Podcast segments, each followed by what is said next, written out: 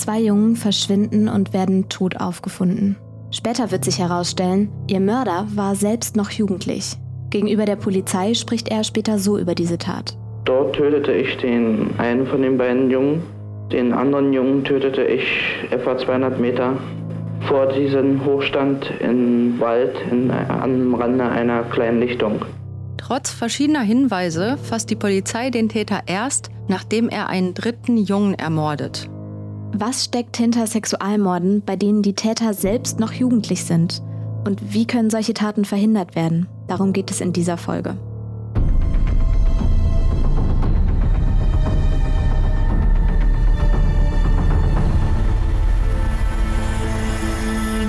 Hi und herzlich willkommen zu Der Fall, dem Kriminalpodcast von Funk. Der Fall gibt's auch bei YouTube und wir sprechen hier im Podcast über die Psychologie hinter den Fällen. Ich bin Sarah Koldehoff und spreche über den heutigen Fall wie immer mit der Kriminalpsychologin Lydia Benecke. Hi Lydia. Hallo Sarah. Mario und Henry sind neun Jahre alt und wohnen in Eberswalde. Es sind die 60er Jahre und Eberswalde ist Teil der DDR. Mario und Henry treffen sich häufig zum Spielen auf einem Garagenhof. Manchmal fahren sie auch mit den Fahrrädern in den nahegelegenen Wald. Das machen sie auch am 31. Mai 1969. Doch am Abend kehren die beiden nicht wie abgemacht vom Spielen nach Hause zurück. Ihre Eltern machen sich Sorgen und melden sie als vermisst. Die Polizei sucht erfolglos nach den beiden Jungen. Die Geschichte von zwei vermissten Kindern verbreitet sich in der Bevölkerung sehr schnell.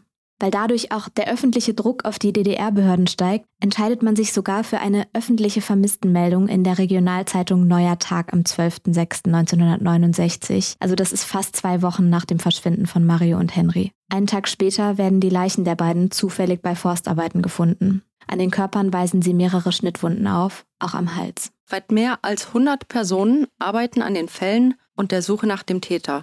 Beamte der Volkspolizei, dazu gehören Mitarbeitende der Kriminalpolizei, aber zum Beispiel auch der normalen Schutzpolizei. Es sind aber auch Mitarbeitende des Ministeriums der Staatssicherheit der DDR, also der Stasi, in die Aufklärung dieses Falls eingebunden. Auch der forensische Psychiater Professor Hans Schäfczyk wird hinzugezogen, um eine wissenschaftliche Täterhypothese zu erstellen. Es ist das erste Mal, dass in der DDR eine für die damalige Zeit solch ungewöhnliche Methode für eine Ermittlung ausprobiert wird. Okay, also das heißt, wie du es gerade genannt hast, diese wissenschaftliche Täterhypothese, das ist nicht Usus, dass das bei Ermittlungsmethoden verwendet wird? Das war damals etwas völlig Neues in der DDR. Das erste Mal, dass eine solche Methode angewandt wurde und der Grund war, dass die Ermittlungsbehörden jetzt unter einem sehr großen öffentlichen Druck standen in diesem Fall. Das ergab sich ja daraus, dass eben nach den Kindern öffentlich über die Zeitung gesucht worden war. Dann hatte sich auch sehr schnell in der Bevölkerung herumgesprochen, dass diese zwei Kinder tot aufgefunden wurden. Und das hat natürlich ein ganz großes öffentliches Interesse erweckt. Und man muss jetzt hier ja, klar auch verstehen, dass in der besonderen Zeit damals die Behörden eigentlich gar nicht wollten, dass die Bevölkerung von so einem Fall etwas mitbekommt. Weil das quasi gegen das Image der DDR dann gehen würde? Genau, also heutzutage wissen das viele Menschen gar nicht, aber die DDR hat damals ernsthaft behauptet, eine quasi sozialistische Utopie zu sein, wo also vermeintlich alles super sei. Und deswegen wollte man auf gar keinen Fall, dass etwas wie so ein Doppelkindermord, dass das bekannt wird. Jetzt ließ sich das aber eben aufgrund dieser Umstände gar nicht mehr unter den Teppich kehren. Und genau deswegen war dieser Fall auch so wichtig. Die wollten den so schnell es geht aufklären und waren bereit, alles auszuprobieren. Und so kam eben auch der Hans Schäfczyk ins Spiel, um bloß schnell diesen Fall zu lösen. Okay, und was hat Schäfczyk, der ja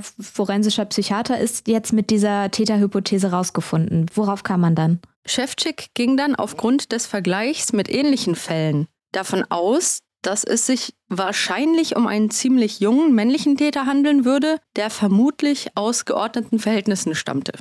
Außerdem hat Schäfczyk hier auch direkt geschrieben, dass er davon ausgeht, der Täter sei durch sexuellen Sadismus motiviert. Heutzutage würde man diesen Tätertypus dem gefährlichen sexuellen Sadismus zuordnen. Und er hat auch direkt angekündigt, dass bei so einem Tätertyp davon auszugehen sei, dass er weitere Taten begehen werde.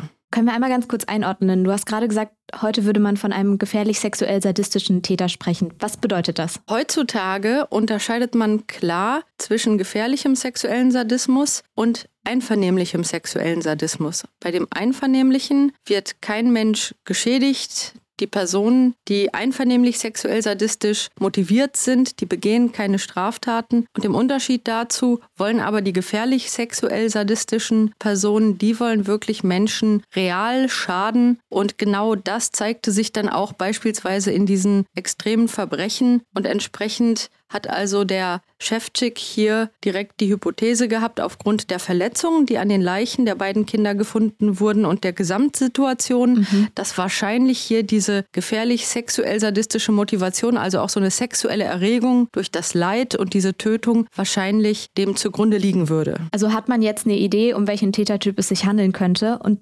Trotzdem kommt man jetzt zu diesem Zeitpunkt nicht weiter. Niemand weiß, wer das jetzt genau war, der Mario und Henry getötet hat. Wir machen jetzt einen Sprung zwei Jahre später zum 9. Oktober 1971. Der zwölfjährige Ronald ist mit seinem Freund Dietmar im Wald, um Bretter zu stehlen. Sie wollen eine kleine Holzbude bauen. Und plötzlich kommt ein Mann auf die zwei Jungen zu. Sie haben jetzt Angst, bei ihrem Diebstahl erwischt zu werden und Dietmar schafft es sich, unter einem Bauwagen zu verstecken. Er schlägt sich dabei den Kopf an und wird kurze Zeit bewusstlos. Als er wieder zu sich kommt, ist alles ruhig und er läuft nach Hause. Sein Freund Ronald kommt an diesem Abend nicht nach Hause. Im Wald wird wenig später seine Leiche gefunden. Auch ihm wurde der Hals durchgeschnitten, ähnlich wie bei den beiden Leichen von Mario und Henry zwei Jahre vorher. Die ErmittlerInnen sind sich sicher, es ist derselbe Täter. Da es nahe liegt, dass diese Tat vom selben Täter begangen wurde, wird Hans Schäfczyk erneut konsultiert und nun gebeten, auf Grundlage der neuen Informationen seine Täterhypothese zu konkretisieren. Also das heißt, dieses Täterprofil, was er mehr als zwei Jahre zuvor schon mal erstellt hatte, jetzt nochmal genauer zu formulieren. Wichtig ist in dem Zusammenhang, dass die Leiche des dritten Jungen deutlich früher gefunden wurde als bei den ersten beiden und entsprechend auch die Obduktion konkretere Dinge feststellen konnte, weil die Verwesung eben in diesem Fall noch nicht so fortgeschritten war. Mhm. Und natürlich hatte man nun auch einen Zeitraum zwischen diesen beiden Ereignissen und ein weiteres Opfer. Und aufgrund dieser nun neuen und vermehrten Informationen hat dann Hans Schäfczyk eine Parallele gezogen, nämlich zwischen dem, was er hier sah, und einem bereits überführten Mörder, mhm. nämlich dem jugendlichen Sexualmörder Jürgen Bartsch aus der Bundesrepublik Deutschland. Von diesem Fall hatte er nämlich etwas gehört. Mhm. Und Jürgen Bartsch, der war 1967 verurteilt worden in einem sehr, sehr medienträchtigen Verfahren. Er hatte zwischen 1962 und 1966 vier Jungen im Alter zwischen 8 und 13 Jahren motiviert durch seine gefährlich sexuell sadistischen Fantasien getötet. Also das Motiv, wovon man jetzt auch bei dem aktuellen Täter ausgeht, der diese drei Jungen getötet haben soll. Genau. Und Schäfczyk war ja bereits von einem eher jungen Täter ausgegangen. Dies war bei Jürgen Bartsch eben auch auch der Fall. Und so hat Schäfczyk jetzt, wo man ja auch mehr Informationen im Fall von Eberswalde hatte, die Stasi gebeten, ihm die Akte von Jürgen Bartsch zu beschaffen. Und das ist denen halt auch gelungen. Mhm. Und nun nahm also Schäfczyk sein bisheriges Wissen, die Informationen über diesen neuen Leichenfund und dann auch die Informationen aus dem Fall Bartsch und hat das alles zusammen kombiniert und hat nun konkret gesagt, dass davon auszugehen sei, dass dieser Täter sowohl vor dem ersten Tötungsdelikt als auch während des Zeitraums zwischen den ersten beiden getöteten Jungen und dem dritten sehr wahrscheinlich Kinder sexuell belästigt haben dürfte. Und das ist ja jetzt ein ziemlicher Durchbruch, diese Erkenntnis, basierend auf dem ja jetzt auch die Ermittlungsbehörden ihre Taktik nochmal anpassen. Genau, man hat jetzt also die neue Strategie gehabt, möglichst viele Kinder zu befragen, ob sie sexuell übergriffig von einem Mann behandelt worden seien. Und besonders hat man sich hier konzentriert auf Kinder aus dem Stadtteil Westend, also aus genau dem Stadtteil, aus dem die drei getöteten Jungen eben verschwunden waren. Und genau bei diesen Befragungen stoßen jetzt die ErmittlerInnen endlich auf einen Treffer. Denn der 13-jährige Andreas erinnert sich an eine Begegnung im Eberswalder Wald im Winter 1968-69. Das heißt also noch vor den Morden an Mario und Henry. Andreas erzählt jetzt, dass damals im Wald ein Mann aufgetaucht ist und der Mann, erinnert sich Andreas, zwang ihn zu sexuellen Handlungen und bedrohte ihn mit einem Messer. Er drohte dem Jungen mit dem Tod, wenn er etwas erzählen würde. Den Täter kennt Andreas vom Sehen, denn dieser wohnt neben einem Freund von ihm und damit bringt er jetzt die Polizei auf die Spur des Täters. Im November 1971 nimmt die Polizei dann Erwin Hagedorn fest. Erwin Hagedorn ist zu diesem Zeitpunkt 19 Jahre alt und arbeitet als Kochlehrling. Letztendlich gesteht Erwin Hagedorn dann auch die Taten und es fällt den Mitarbeitenden der Polizei sogar auf, dass er zunehmend auskunftsfreudig ist, dass es ihm sogar irgendwie zu gefallen scheint, diese Aufmerksamkeit zu bekommen. Und das geht so weit, dass mit ihm sogar ein Film gedreht wird, in dem er selbst an den Originalschauplätzen die Suche nach den Opfern und auch seine Taten wirklich vor laufender Polizeikamera auch nachstellt. Seit dem Verlassen der Wiese hatte ich ein steifes Glied, das heißt, ich war äh, sexuell erregt. Aufgrund dessen, dass sich der Junge weigerte, meine Aufforderung nachzukommen, stach ich zu. Dann tötete ich ihn, wobei mir klar war, dass das der Höhepunkt meiner sexuellen Erregung war.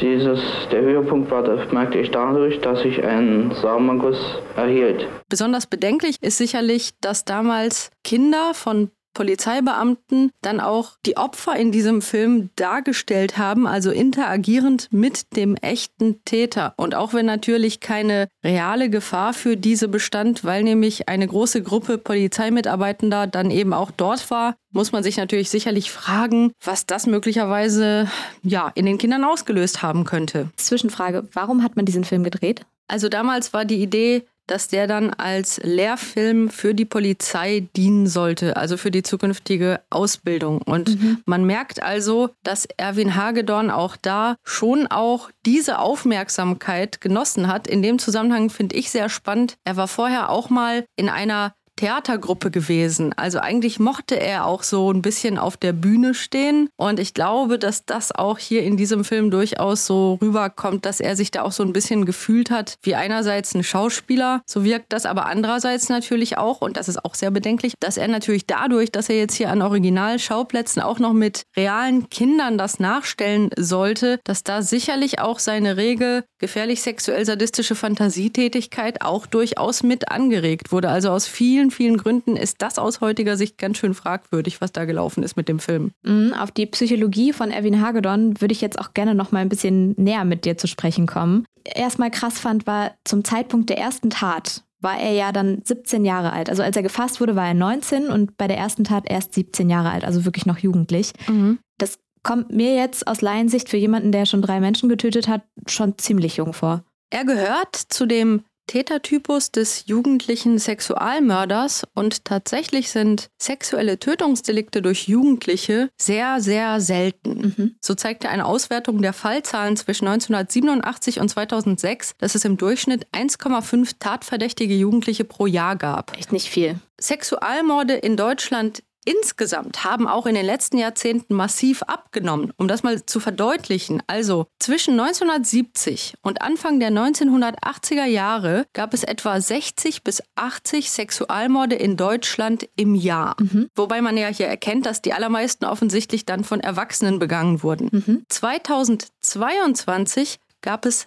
acht solcher Fälle in Deutschland. Mhm, also deutlich weniger. Das ist sehr, sehr deutlich und solche Taten haben also genau wie auch alle Tötungsdelikte insgesamt seit Mitte der 1990er Jahre stark abgenommen. Aber die allerwenigsten Menschen wissen das, weil eben die Medienberichterstattung über Tötungsdelikte seit dieser Zeit kontinuierlich massiv zunimmt. Mhm. Und über diesen Unterschied zwischen der Wahrnehmung und den tatsächlichen Zahlen haben wir ja bereits in unserer Folge zum Thema Messer Gewalt gesprochen. Jetzt haben wir aber ja in dem Fall, über den wir heute sprechen, tatsächlich einen jugendlichen Sexualmörder. Und das Problem ist ja jetzt, du hast gesagt, es ist ein super seltener Tätertyp. Und weil diese Fallzahlen bezogen auf sexuelle Tötungsdelikte durch Jugendliche so gering sind, gibt es auch nicht wahnsinnig viele Forschungsergebnisse zu diesem Thema.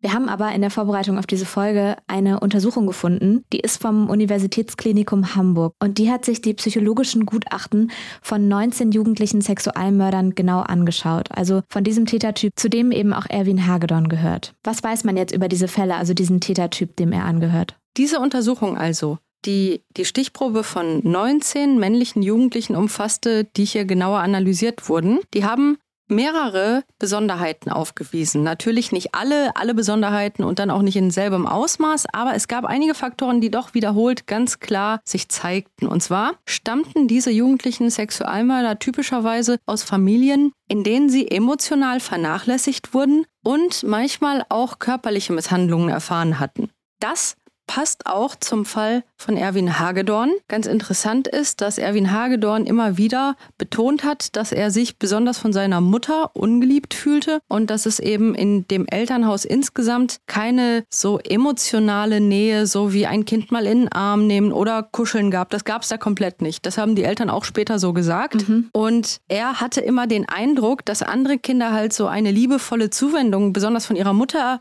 erleben würden, die er bei anderen Familien auch gesehen hat. Und das vermisste er. Das wäre also diese emotionale Vernachlässigung. Und er wurde auch durchaus, wenn er Dinge tat, die den Eltern besonders missfielen, auch geschlagen. Und das war etwas, was man in der damaligen Zeit aber noch als eine ganz adäquate Erziehungsmethode erachtete. Das war jetzt also nichts, was jetzt selten vorkam. Aber insgesamt hat er später auch ausgedrückt, dass ihn das doch geprägt hätte. Die emotionale Kälte und auch diese Schläge gelegentlich. Mhm. Und wenn ich dich jetzt richtig verstanden habe, dann ist das was, was sich durch diese ja, Lebensgeschichten von jugendlichen Sexualmördern zumindest durchzieht?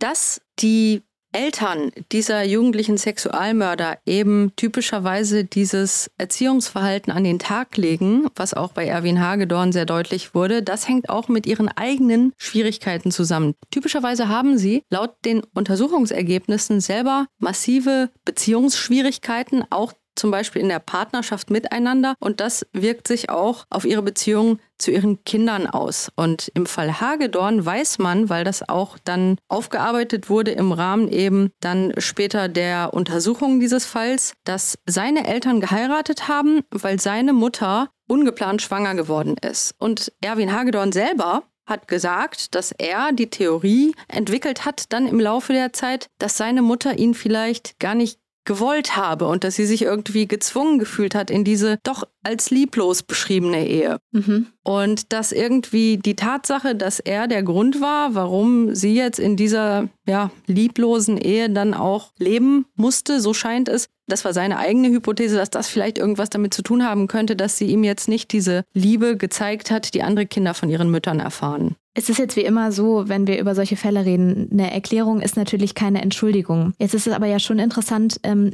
wie wirken sich jetzt diese Faktoren auf die, auf das Bindungsverhalten oder überhaupt so auf, auf das Verhalten von diesen Kindern, die dann so behandelt werden, aus, die dann später zu Sexualmördern werden? Genau, denn wir wissen ja, dass ganz viele Menschen auch in so einer Familienkonstellation durchaus aufwachsen, ohne dass sie jemals Straftaten begehen würden ja. oder auch sonstige Auffälligkeiten entwickeln müssten. Das ist natürlich keinesfalls so, dass das zwangsläufig die Folge wäre. Aber das ist eben umgekehrt so, dass wenn man jetzt die Stichprobe dieser jugendlichen Sexualmörder sieht, dass man merkt, dass in deren Fällen diese Umgebungsfaktoren von ihnen nicht irgendwie adäquat bewältigt werden konnten. Mhm. Und diese familiären Schwierigkeiten haben bei dieser Gruppe dazu geführt, dass sie dann auch Schwierigkeiten im sozialen Miteinander mit Gleichaltrigen entwickelt haben. Sie hatten insgesamt Probleme im sozialen Miteinander mit anderen Menschen. Mhm. Und daraus resultierte dann der weitere gemeinsame Faktor, den man in den Geschichten eben dann auch immer wieder sieht und den man auch bei Erwin Hagedorn sieht, dass ab dem Zeitpunkt, wo diese Personen in die Schule gekommen sind, sie gemerkt haben, dass sie gar nicht so richtig andocken können. Aber das ist ja ein Kontext, wo man nun mal mit Gleichaltrigen natürlich jeden Tag zusammen sein muss. Und da entwickeln sich dann immer mehr Probleme. Die anderen, die finden dann diese Person komisch und dann werden die späteren Täter, das sieht man immer wieder, gehänselt. Und wenn man dann später sich aber anschaut, im Fall Hagedorn wurden die Menschen, die mit ihm in der Klasse waren, auch umfassend befragt als dann Erwachsene. Und die haben halt alle gesagt, dass er mit seinem Verhalten stark dazu beigetragen hat, dass sie nicht mit ihm Zeit verbringen wollten, weil er sehr auf sich bezogen war, weil er schlecht deren Perspektive einnehmen konnte, weil er auch, so wurde er beschrieben, so ruppig war und auch schnell aggressiv. Das heißt, er zeigt ein Verhalten, das die anderen unangenehm finden, Die anderen fangen an, ihn immer mehr auszugrenzen und ihn zu hänseln. Wie eine selbsterfüllende Prophezeiung verhält er sich immer negativer ihnen gegenüber und das Ganze wird so eine Abwärtsspirale. Auch hier natürlich wieder wichtig, es werden leider unglaublich viele Menschen in der Schule gehänselt und dann später natürlich nicht zu Sexualmördern oder Sexualstraftätern. Also auch hier wieder, das ist eine Häufung, die sich in der Gruppe eben finden lässt, aber das darf man nie zu sehr verallgemeinern. Wie geht es denn dann in der Entwicklung weiter? Du hast jetzt gerade gesagt, ab dem Zeitpunkt, ab dem die in die Schule kommen, gibt es da schon Schwierigkeiten, Beziehungen zu Gleichaltrigen aufzubauen und wie entwickeln sie sich dann weiter? Dadurch, dass sie halt immer mehr mitbekommen, dass sie es nicht schaffen, in dieser sozialen Umgebung so eben anzukommen, wie es anderen gelingt, das begünstigt offenbar, dass sie sich auch immer mehr in Fantasiewelten auch zurückziehen und auch sozial zurückziehen, auch um diese unangenehme Erfahrung, dass andere sie als nicht so positiv wahrnehmen auch zu vermeiden. Mhm. Also immer mehr Vermeidungsverhalten, so ein Rückzug sieht man häufiger. Und das war zumindest auch bei ihm sehr deutlich, dass dann auch immer mehr gesagt wurde, dass er auch gar nicht mehr so versucht hätte, groß mit Gleichaltrigen Kontakt zu haben, sondern bei ihm war es dann sehr auffällig, dass er immer mehr versucht hat, mit jüngeren Kindern Kontakt zu haben, mhm. weil er auch da gemerkt hat, dass er da halt dominant auftreten kann und die Jüngeren es halt cool finden, mhm. mit einer älteren Person befreundet zu sein. Und da hat er dann positivere, aus seiner Sicht Erfahrungen machen können, als eben ursprünglich in der Gruppe seiner Gleichaltrigen. Und ab dem 11. bis 14. Lebensjahr findet man häufiger bei den jugendlichen Sexualmördern, dass sie anfangen, eine immer mehr auch von Gewalt geprägte sexuelle Fantasie zu entwickeln. Das mhm. ist zwar nicht bei allen gleich, aber besonders bei einer Subgruppe von jugendlichen Sexualmördern ist es so, dass dann so eine gewalttätige Fantasie, die immer mehr von gefährlichem sexuellen Sadismus geprägt wird, immer mehr Raum einnimmt. Und konkret bedeutet das, dass sie es auch erregend finden, sexuell erregend finden, andere Menschen psychisch und oder körperlich dann auch zu quälen. Und zwar andere Menschen, die für sie sexuell auf irgendeine Art attraktiv wirken. Dass das auch bei Erwin Hagedorn der Fall war, das wird zum Beispiel hier in dieser Aussage von ihm gegenüber der Polizei deutlich. Ich verletzte den kleineren Jungen im Messerstich, da ich diesen für meine sexuellen Handlungen nicht gebrauchen konnte. Ich hatte nur vor, mit den großen Jungen sexuelle Handlungen vorzunehmen.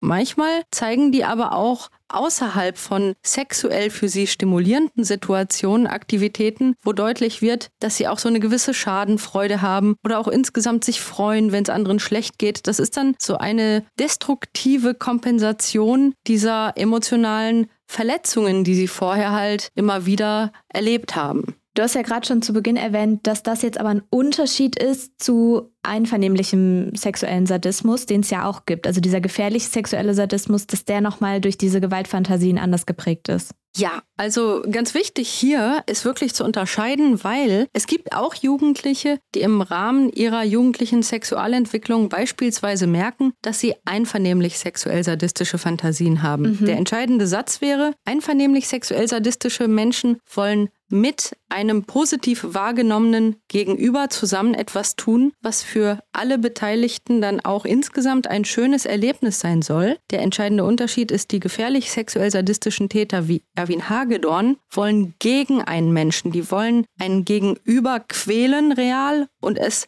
zerstören. Mhm. Die wollen gegen einen Menschen agieren, nicht mit einem Menschen. Was ja ein eklatanter Unterschied ist. Jetzt aber nochmal zurück zu den jugendlichen Sexualmördern. Wie geht es mit denen dann weiter? Die ziehen sich typischerweise immer stärker in ihre eigene Welt, in ihre eigenen Fantasien zurück und versuchen auch gar nicht mehr irgendwelche adäquaten Beziehungen zu Gleichaltrigen zu etablieren, und dadurch wird natürlich auch ihre Einsamkeit und ihre Frustration immer größer. Mhm. All diese Merkmale treffen eben auch auf Erwin Hagedorn sehr genau zu in seiner Entwicklung. Ganz wichtig ist natürlich zu betonen, dass es nicht so den einen Faktor gibt, der dann bedingen würde, dass jemand zum jugendlichen Sexualmörder wird, sondern wie eigentlich immer bezogen auf die Entwicklung von Menschen, ist da also eine Mischung von Faktoren und ihren Wechselwirkungen, die dann eben die unterschiedlichen Lebensgeschichten dann auch mitprägen. Das finde ich allgemein jetzt total schlüssig. Ich habe mich natürlich jetzt in Vorbereitung auf diese Folge auch so ein bisschen mit der Literatur zu dem Thema befasst und da mal reingeschaut. Und da wurden teilweise drei Tätertypen unterschieden. Vielleicht kannst du da nochmal mir genauer erklären, was es mit diesen drei Tätertypen genau auf sich hat. Also da wird festgestellt, dass jugendliche Sexualmörder zunächst einmal eine wichtige Gemeinsamkeit aufweisen. Bei ihnen ist eine Beziehungsstörung zu finden. Mhm. Das bedeutet, sie hatten schon als Kinder Schwierigkeiten mit der sozialen Interaktion, eben mit Gleichaltrigen. Und daraus entwickelt sich bei ihnen allen dann auch diese Selbstunsicherheit. Und dann entwickeln sie mit der Zeit immer mehr den Eindruck, dass diese Misserfolge, die sie wahrnehmen, wenn sie eben mit anderen interagieren, dass sie die dann also zunehmend dazu bringen, Beziehungen eher zu vermeiden. Mhm. Das bedeutet, man stellt fest, dass sie oft beschreiben, dass sie ab einem gewissen Punkt zum Beispiel eher bevorzugen, ihre Freizeit alleine zu verbringen. Mhm. Und eine andere Auffälligkeit, die aber auch im Zusammenhang dieses großen Ganzen, nämlich dieser Beziehungsschwierigkeiten ist, ist der Empathiemangel. Also besonders bezogen auf die Fähigkeit, die Perspektive anderer Menschen einzunehmen, werden da immer wieder Schwierigkeiten beschrieben. Und das habe ich auch eben bei den vielen Beschreibungen über Erwin Hagedorn gesehen, dass also das soziale Umfeld oftmals erwähnt hat, dass er zum Beispiel in Kommunikation immer von sich selber und seiner Perspektive sprach, aber man nie das Gefühl hatte, so ein Dialog, wo er sich auch mal mhm. wirklich für die Perspektive des anderen interessiert hätte, mit ihm zu führen. Mhm. Das ist ihm aber selber gar nicht aufgefallen. Okay, das sind jetzt die Sachen, die diese jugendlichen Sexualmörder alle gemeinsam hatten. Und worin unterscheiden die sich dann jetzt nochmal? Also wir haben jetzt diese drei Gruppen und die Jugendlichen mit der sogenannten externalisierenden, also nach außen gerichteten Entwicklungsstörungen, so wird das in der Literatur genannt, die zeigen dissoziales und delinquentes Verhalten. Müssen wir, glaube ich, einmal ganz kurz erklären. Das bedeutet, dass sie seit ihrer Kindheit durch störendes Verhalten in der Schule, Diebstähle oder aggressive Verhaltensweisen und manchmal eben auch körperliche bis hin zu sexuellen Übergriffen auffallen.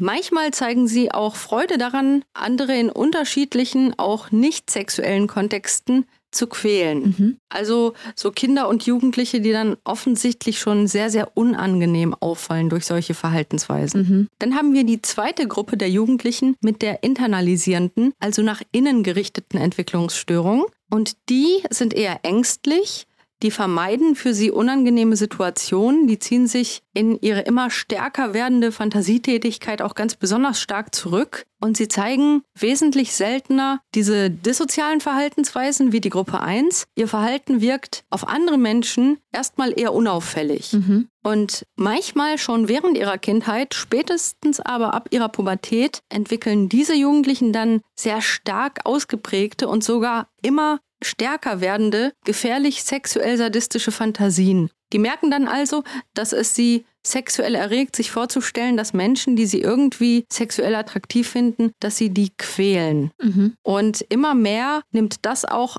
Raum in ihrem Alltag ein, dass sie sich in diese sexuellen Fantasien auch immer mehr hineinsteigern. Mhm. Und weil sie dann immer stärker diesen Drang verspüren, die Fantasien dann auch in die Tat umzusetzen, zeigen sie häufig schon vor ihrem Tötungsdelikt teilweise gewalttätige sexuelle Verhaltensweisen. Und das ist etwas, was wir auch im Fall von Erwin Hagedorn feststellen können. Der hat ja Kontakt zu Jüngeren gesucht und dann gab es eine sogenannte Folterecke. Oh. Die wurde auch wirklich von den Kindern der Umgebung als solche beschrieben. Und der Erwin Hagedorn hat das das dann so inszeniert, dass er einerseits die Kinder aufgewertet hat, dadurch, dass jetzt so ein älterer mit ihnen spielen will, was die natürlich erstmal ganz cool fanden. Und dann gab es immer Spiele, im Rahmen derer er dann behauptet hat, ja, wenn die das und das irgendwie machen, dann dürfte er sie bestrafen. Mhm. Und zu diesen Bestrafungen gehörte dann Kitzeln, aber zunehmend auch immer grausamere und gewalttätige Verhaltensweisen, kneifen, ihnen wehtun. Und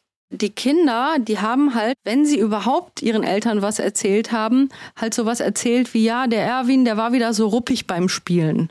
So, die haben natürlich keine Vorstellung davon gehabt, dass er hier also durch diese Inszenierung schon diese Lust daran, ihnen Schmerzen zuzufügen und ihnen Angst zu machen. Das konnten die Kinder natürlich nicht erkennen, dass das der Sinn dieser Inszenierungen war. Mhm. Das finde ich so krass, weil es ja eigentlich diese Warnsignale durchaus schon gegeben hat bei ihm. Du hast jetzt gesagt, es gibt diese externalisierende und diese internalisierende Entwicklungsstörung. Ist das dann eine Entweder-Oder-Sache? Also entweder die Kinder sind dann schon super aggressiv und zeigen auch körperliche Übergriffe oder sie sind dann eher ängstlich und vermeidend. Also ist das so ein Entweder-Oder-Ding? Es gibt auch Fälle, die nicht bei einer dieser Entwicklungen bleiben, sondern die dann wechseln irgendwann im Lauf ihrer Entwicklung. Also zum Beispiel von internalisierend zu externalisierend. Seltener kommt auch das Gegenteil vor, also von diesem externalisierenden in das internalisierende. Okay, wir haben jetzt aber erst zwei Typen, also internalisierend und externalisierend. Wir hatten vorhin aber von drei gesprochen. Wer ist diese dritte Gruppe? Die dritte Gruppe zeigt keine vergleichbar starken Entwicklungsstörungen wie die anderen beiden Gruppen. Weder verhalten sich diese Jugendlichen ausgeprägt dissozial, noch entwickeln sie vergleichbar starke, gefährlich sexuell sadistische Fantasien. Diese Jugendlichen wirken nicht so auffällig wie die anderen Gruppen, sondern eher angepasst und unauffällig, wenn überhaupt, dann eher so ein bisschen schüchtern, selbstunsicher. Aber das gibt es ja häufiger bei Jugendlichen, also die fallen gar nicht so auf. Mhm. Und wenn sie ungewöhnliche sexuelle Vorstellungen aufweisen,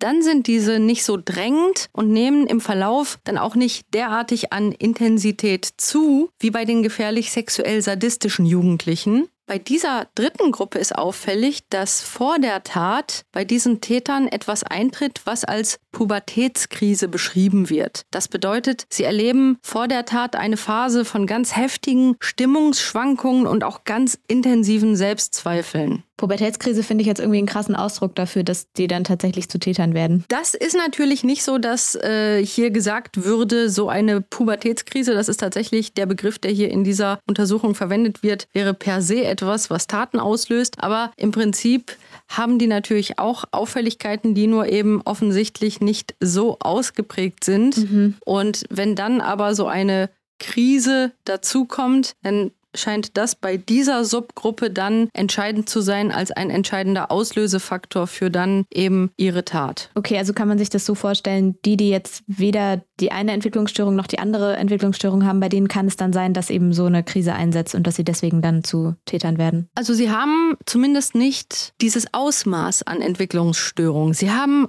auch diese sozialen Schwierigkeiten, sie haben auch diese sozialen Ängste und so ein Rückzugsverhalten, aber diese Auffälligkeiten sind einfach nicht so ausgeprägt wie bei den anderen.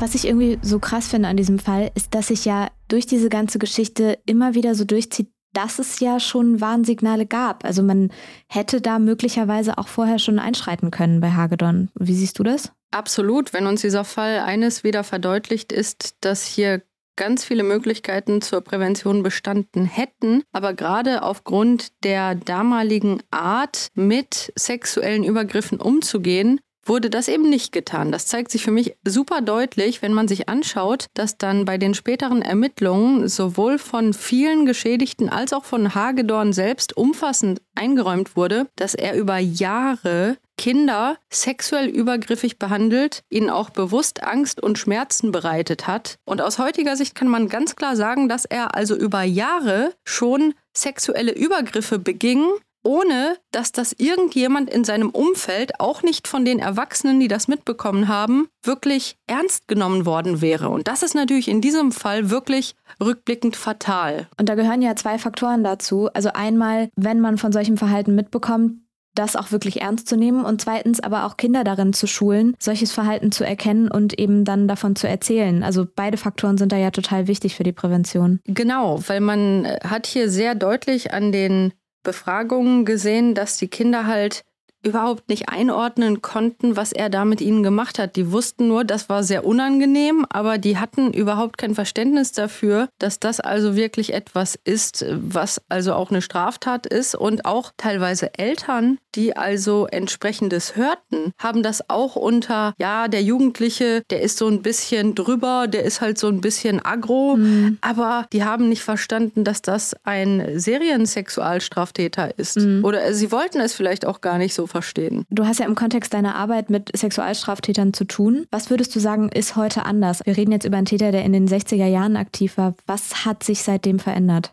Ich kann das, was ich hier über diesen Fall jetzt in Erfahrung gebracht habe, ganz gut vergleichen mit unserem Arbeitsbereich, weil eben in unserer Ambulanz eine Abteilung für Erwachsene ist und eine Abteilung für Jugendliche. Und weil ich auch in der Jugendabteilung mitarbeite, kann ich sagen, dass ein Jugendlicher, der jetzt durch solche sexuellen Übergriffe auffallen würde, wie Erwin Hagedorn hier über viele Jahre, dass so ein Jugendlicher heutzutage aus meiner Sicht mit großer Wahrscheinlichkeit also auffallen auffallen würde und gegen ihn wahrscheinlich auch polizeilich ermittelt würde aufgrund der sexuellen Übergriffe. Und so ein Jugendlicher würde heutzutage mit großer Wahrscheinlichkeit dann auch so ein Angebot bekommen, zum Beispiel in einer solchen Institution dann auch eine fachliche Unterstützung zu bekommen, die Ursachen seiner sexuell delinquenten Verhaltensweisen hier zu bearbeiten. Und bei Erwin Hagedorn könnte ich mir vorstellen, dass er darüber sogar froh gewesen wäre. Ich hatte schon den Eindruck, dass er im Rahmen der Gespräche, die er geführt hat, sowohl bei der Polizei als auch im Rahmen seiner Begutachtung, dass er da nicht nur so offen gesprochen hat, weil er die Taten irgendwie dadurch wiedererleben wollte, sondern ich glaube schon, dass es ihm auch ein Bedürfnis war, wirklich mal frei darüber zu reden, was eigentlich in ihm vorging, was eigentlich er alles gemacht hat. Und ich könnte mir vorstellen, dass wenn er früher in eine entsprechende Facheinrichtung gekommen wäre und Unterstützung bekommen hätte, dass er da vielleicht auch die Möglichkeit genutzt hätte, offen zu sprechen und an sich zu arbeiten und ich stelle mir wirklich die Frage, hätte man dann möglicherweise seine Weiterentwicklung zum jugendlichen Sexualmörder vielleicht abwenden können? Ich halte das für möglich. Und damit ja auch den Tod von drei Jungen verhindern können. Klar, das Wichtige ist natürlich bei Prävention, wenn du es schaffen würdest, einen solchen Jugendlichen so positiv eben dann auch zu verändern, dass er gar nicht erst diese Weiterentwicklung zum Mörder macht, dann kannst du das schwer messen. Klar. Du weißt ja nicht, hätte er diesen nächsten Entwicklungsschritt ohne die Prävention dann gemacht. Aber von daher wäre es auf jeden Fall aus heutiger Sicht wichtig gewesen, ja, wenn er damals so ein Angebot gehabt hätte, das gab es damals aber auch schlicht und ergreifend gar nicht. Der Fall Hagedorn endet tatsächlich anders. Im Mai 1972 wird Erwin Hagedorn wegen dreifachen vorbereiteten und vollendeten Mordes sowie wegen sexuellen Missbrauchs von Kindern zum Tode verurteilt. In der DDR gibt es die Todesstrafe zu diesem Zeitpunkt noch. Für jugendliche Täter ist sie aber eigentlich ausgeschlossen. Trotzdem wird Hagedorn entgegen geltenden Rechts zum Tode verurteilt. Im September 1972 wird er in Leipzig mit einem Schuss in den Hinterkopf hingerichtet. Was ich bei diesem Fall so mega eindrücklich finde, ist, dass man sehr großen Aufwand am Ende betrieben hat, um etwas herauszufinden, was man eigentlich, wenn man die Warnhinweise, die es im Fall Hagedorn gegeben hätte, ernst genommen hätte, eigentlich schon viel, viel, viel früher hätte bemerken können und auch müssen. Und das zeigt irgendwie für heute, finde ich, nochmal so auf, wie wichtig es erstens ist, Kindern zu erklären, welches Verhalten eigentlich sexualisierte Gewalt ist und, und gleichzeitig aber auch für Erwachsene eben solches Verhalten und solche Warnsignale wie im Fall Hagedorn wirklich ernst zu nehmen und eben nicht zu verharmlosen und auch nicht irgendwie zu sagen, ach ja, weiß ich nicht, Jugendliche, das wächst sich raus oder so. Genau, dieser Fall zeigt uns sehr deutlich, dass eben viele Möglichkeiten, eine solche Entwicklung vielleicht abzuwenden, fatal verpasst wurden. Und heutzutage bin ich echt froh, dass die Gesellschaft deutlich weiter ist, sowohl bezogen auf die Aufklärung von Kindern eben sexuelle Übergriffe als solche zu erkennen, als auch bezogen auf Erwachsene, die dann auch sensibilisiert sind, auch einzustreiten und solche sexuellen Übergriffe dann auch zu melden und eben auch bezogen auf die fachlichen Stellen, die dann mit solchen Jugendlichen auch arbeiten können. Und aus meinem eigenen Arbeitsbereich kann ich sagen, dass ich glaube, dass jemand wie Erwin Hagedorn heutzutage sehr viel früher in seiner dysfunktionalen Entwicklung die Chance gehabt hätte, in so einer Einrichtung anzukommen, wo er eben unterstützt worden wäre. Und ich hoffe so sehr, dass viele Fälle heutzutage eben deswegen sich nicht so entwickeln, weil rechtzeitig auch angemessene präventive Maßnahmen dann auch installiert werden. Das war ein Podcast von Funk, von ARD und ZDF. Wenn euch unser Podcast gefällt, dann lasst uns doch gerne eine Bewertung da und abonniert den Kanal, um keine Folge mehr zu verpassen. Darüber freuen wir uns sehr. Auf dem Der Fall YouTube-Kanal findet ihr außerdem noch weitere Folgen aus der Reihe Der Fall. Falls ihr Fragen habt, findet ihr dort auch den Community-Tab, unter dem ihr uns erreicht. Oder ihr schreibt uns einfach eine Mail unter derfall.funk.net. Für heute war es das von uns. Ich fand es wie immer total interessant und freue mich auch aufs nächste Mal. Tschüss, Lydia. Tschüss, Sarah.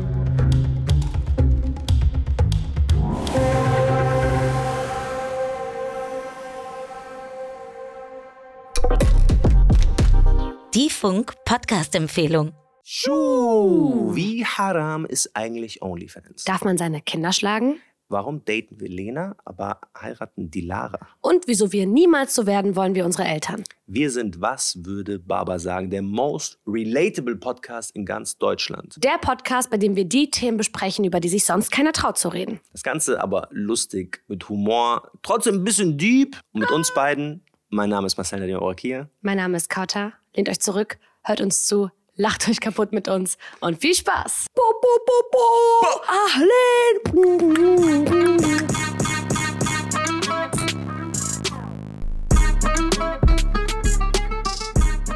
Also hört rein, überall, wo es Podcasts gibt. Folgt uns auf TikTok unter Baba Podcast, folgt uns auf Instagram www.bs Podcast. Was würde Baba sagen? Ein Podcast von Funk, von ARD und ZDF. Zurzeit ist niemand erreichbar.